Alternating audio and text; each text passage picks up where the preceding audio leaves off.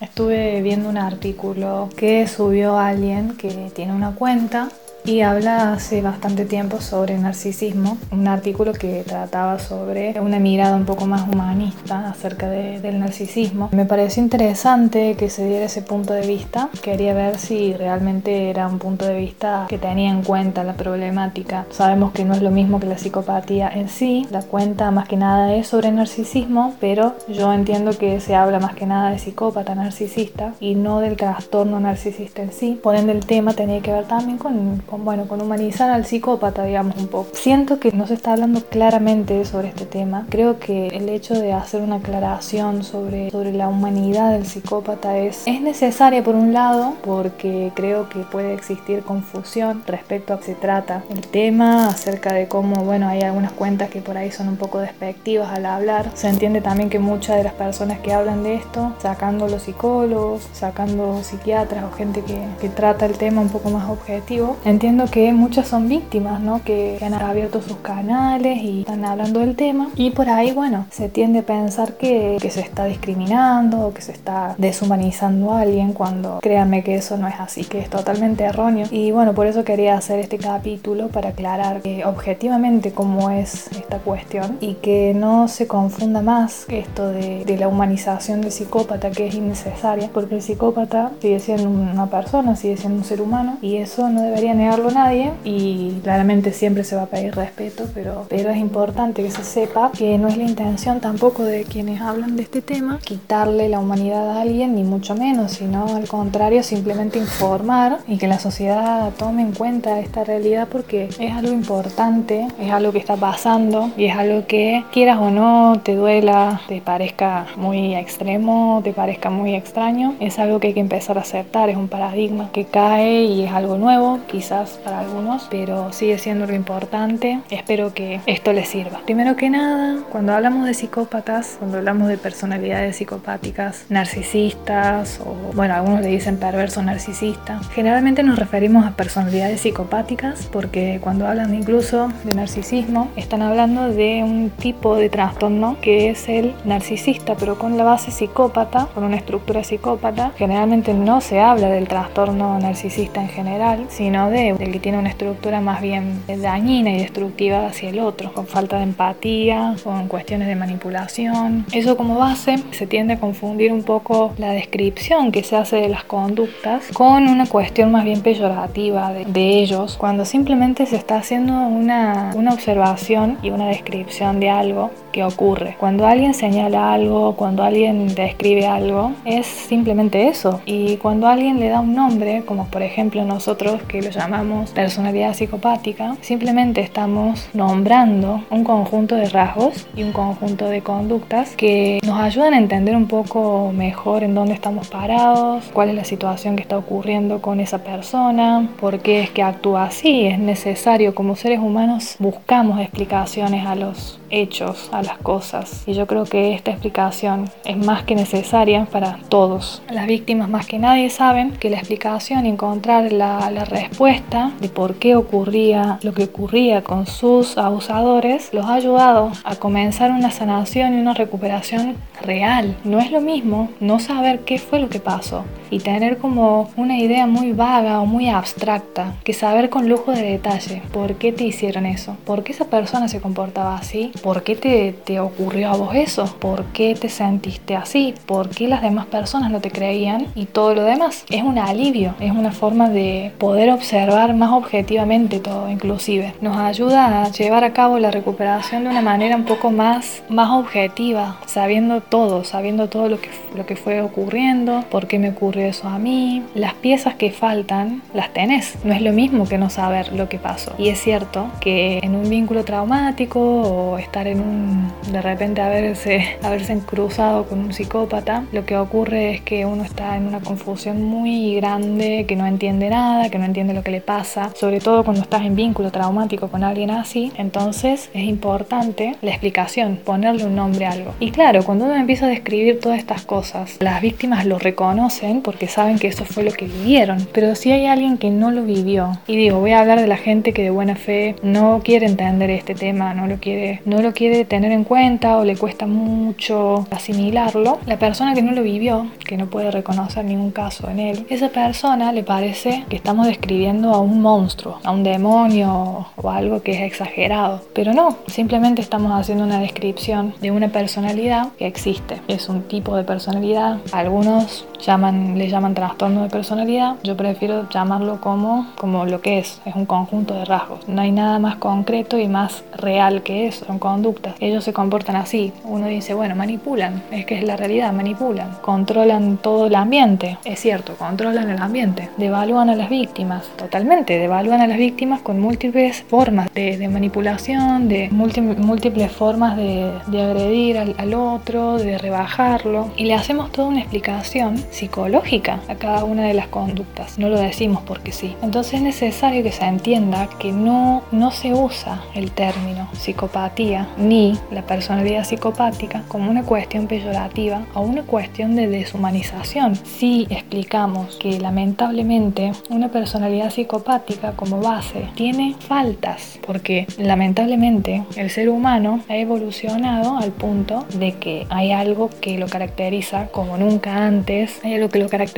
de otros seres de la Tierra y son las emociones, la variedad de emociones. Y que una personalidad tenga vacíos en donde debería haber ciertas emociones es una falla, hay una falta. Y podemos nombrarlo así y no, no estaríamos ni insultando ni deshumanizando, es simplemente una realidad y es una verdad. Y sí, lamentablemente no es algo lindo, no, es algo bueno ni, ni algo que, que uno pueda tomárselo a la ligera, pero es, es algo bien concreto, algo que ocurre y no hay que negarlo, simplemente hay que aceptarlo, porque a partir de que uno acepta que eso existe, que eso es real, que hay personas que tienen esa personalidad, uno puede empezar a entender también por qué hay gente que actúa de esa forma, pero sobre todo saber tomar distancia y poner límites en donde tienen que estar los límites, porque no siempre podemos hacernos cargo de todo lo que le ocurre a otra persona. Uno puede ayudar a un ser querido, puede entender que tenga sus problemas, intentar dar una mano, estar ahí, acompañar, pero si alguien tiene una personalidad determinada como esta, saber eso te hace entender que vos no puedes hacer nada y que tenés que tomar distancia porque tenés que protegerte, porque además ellos, por su estructura, van a intentar someterte y van a intentar hacer con vos lo que ellos pretenden hacer con vos, porque siempre va a estar el utilitarismo antes que cualquier otra cosa. Y por más que uno le exprese el dolor, le exprese lo que siente, ellos no lo van a entender porque simplemente no hay registro, no hay empatía. Entonces, una descripción de una personalidad, por más fea que suene esta descripción y por más que suene muy,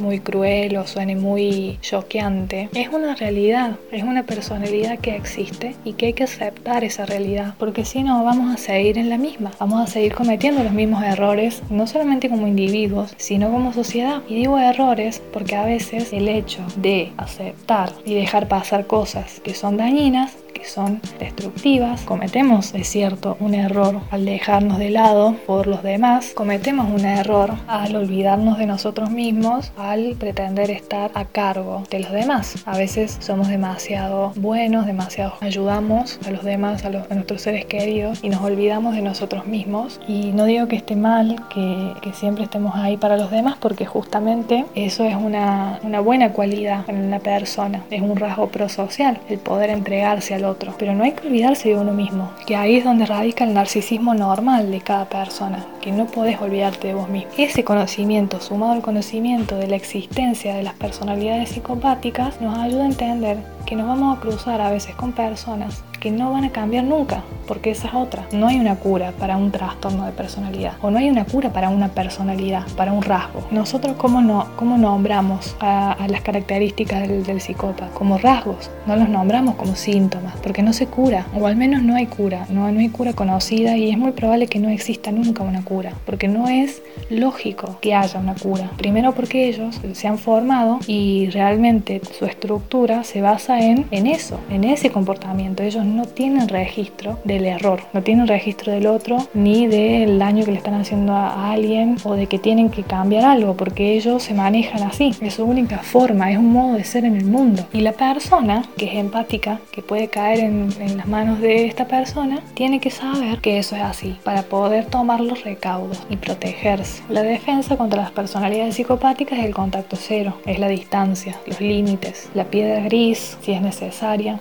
Describir una conducta no es ni discriminar, no es ni deshumanizar y no es insultar ni tratar peyorativamente a nadie. Es describir una conducta y las personas tenemos que aceptar eso. Yo no estoy de acuerdo porque me parece un poco banal referirme a la personalidad psicopática con apodos o con formas que no, no, no son muy adecuadas, no son muy serias, como no sé, decir que son demonios o que son monstruos o que son animales, no sé, no suelo usar ese tipo de referencias porque justamente yo respeto a las personas. Si después ellos son lo que son, no me hace a mí, no me, no me da el derecho a mí a faltarle el respeto a nadie. Y decirle a alguien, mira, tenés que alejarte de esa persona porque te está haciendo daño o porque te va a hacer daño, porque por las cualidades que me estás contando que tiene, yo estimo, porque tiene muchos rasgos, que puede ser psicópata. Eso no es deshumanizar a alguien, les guste o no, eso es así. Y tienen que tenerlo claro porque no está bueno que se empiece a hablar de esto y que paralelamente empiecen a sabotear el trabajo que estamos haciendo para difundir este conocimiento de la mejor forma posible, de la forma más objetiva, objetiva posible, de la forma más científica, psicológica, por lo menos de mi parte. Y no hay que confundir los términos, yo soy muy insistente en eso. La psicopatía, el término psicópata no debería ser usado peyorativamente. Es erróneo usar psicópata para nombrar a una persona que tiene comportamientos erráticos, pero no está bueno nombrar cualquier comportamiento que uno considere, una persona que no tenga este conocimiento, considere que es anormal y lo use como algo peyorativo o que se lo confunda inclusive con alguien que está loco. Loco es también un término peyorativo que en algún momento se refirió a la psicosis, a las personas con esquizofrenia, que alucinaban. Partiendo de esa base, obviamente eso ya está mal. La psicosis se llama psicosis, esquizofrenia, tiene alucinaciones, decirlo así es lo correcto. Decir loco no. Tampoco debe ser usado como sinónimo de asesino, de violador, por más que sean comportamientos que un psicópata pueda tener. Tiene que ser usado en el contexto que tiene que ser usado. No tiene que, no tiene que ser usado como una etiqueta peyorativa, porque no lo es. Es una etiqueta de una personalidad particular. La psicopatía es una personalidad particular, le guste a quien le guste tiene sus rasgos, tiene sus características y tiene características y no hay que mezclar las cosas. Hay que entender las cosas como son. Por eso siempre es bueno estar informado, mantenerse al tanto. Hoy por suerte hay mucha más gente hablando del tema. Robert Hare es el psicólogo que más se ha dedicado a estudiar esto y me parece importante que la gente lo tenga en cuenta como referencia porque obviamente siento y sé porque en el mundo anglosajón ya está pasando. Van a salir personas que porque no quieren que esto se sepa, porque es una realidad, hay personas que son reaccionarias a esto, porque muy probablemente ellos tengan esa personalidad y no quieren perder su status quo porque ellos están encubiertos. Y hay muchos profesionales que tienen esta personalidad y obviamente van a pelear un poco para que siga estando en la oscuridad, porque quizás no, no se reconocen como tal, pero sí reconocen sus conductas. Si nosotros empezamos a hablar de esas conductas, estamos empezando a tocarles un poco ahí donde ellos les duele. Pero lo lamento mucho, yo prefiero estar del lado de las víctimas y estar del lado de la gente que puede ser víctima. No hay que confundir el hecho de hablar de este tema, de difundir este, este conocimiento o de hablar de psicópatas con discriminar a las personas, con deshumanizar a ciertas personas, con, con estigmatizar, porque no tiene nada que ver. Simplemente estamos hablando de una realidad, estamos hablando de una personalidad concreta que existe y que no hay que negarla más porque es muy necesario que la gente en general sepa de esto. Una vez que la gente empieza a reconocer y entender, empieza a ver y empieza a notar que está tan presente en su vida, que hay mucha gente que se comporta de esta forma, más allá de tener un trastorno de personalidad, pero tienen conductas psicopáticas y que antes no podían nombrarlas como tal porque no sabían, no sabían que eso se llamaba así. Los que trabajamos en esto, los que trabajamos dando información a las personas, los que nos estamos dedicando a esto, siempre decimos que es casi como dar luz a los demás, que mucha gente ha salido de la oscuridad por darse cuenta de dónde estaba y qué es lo que le había pasado. Por eso creemos que hoy más que nunca, por más que sea la gente a decir que tenemos que entender a los psicópatas, que tenemos que empatizar con ellos, que tenemos que entender que porque tuvieron una infancia difícil o porque ellos no decidieron ser así o porque en el fondo todo tiene una explicación, más allá de que eso ocurra, primero que nada, nosotros explicamos por qué ellos son así. Nosotros brindamos esa explicación y queremos ser lo más claros posible. Pero una explicación no es una justificación. Y eso también se confunde porque siempre se tiende a pensar que si vos explicas algo, estás justificando. Y yo noto en artículos que son un poco favorecedores, yo diría entre comillas una perspectiva humanista, tienden a justificar. Y eso es lo que se ve. Se tiende a justificar la personalidad y se tiende a poner a las personas como en un lugar de compromiso, como que hay que aceptarlos y hay que aprender a lidiar con ellos. Y no es así. La gente tiene que saber que existe, tiene que entender cuál es la razón por la cual eso ocurre, cuál es la razón por la cual hacen lo que hacen, por qué no cambian, por qué nunca van a, nunca van a poder desarrollar una mejor personalidad, pero tienen que saber que tienen que cuidarse, que tienen que protegerse. Y sobre todo que la técnica de observar y no absorber es clave, porque no siempre vas a poder poner contacto cero con estas personalidades y hay veces que vas a tener que bancarte,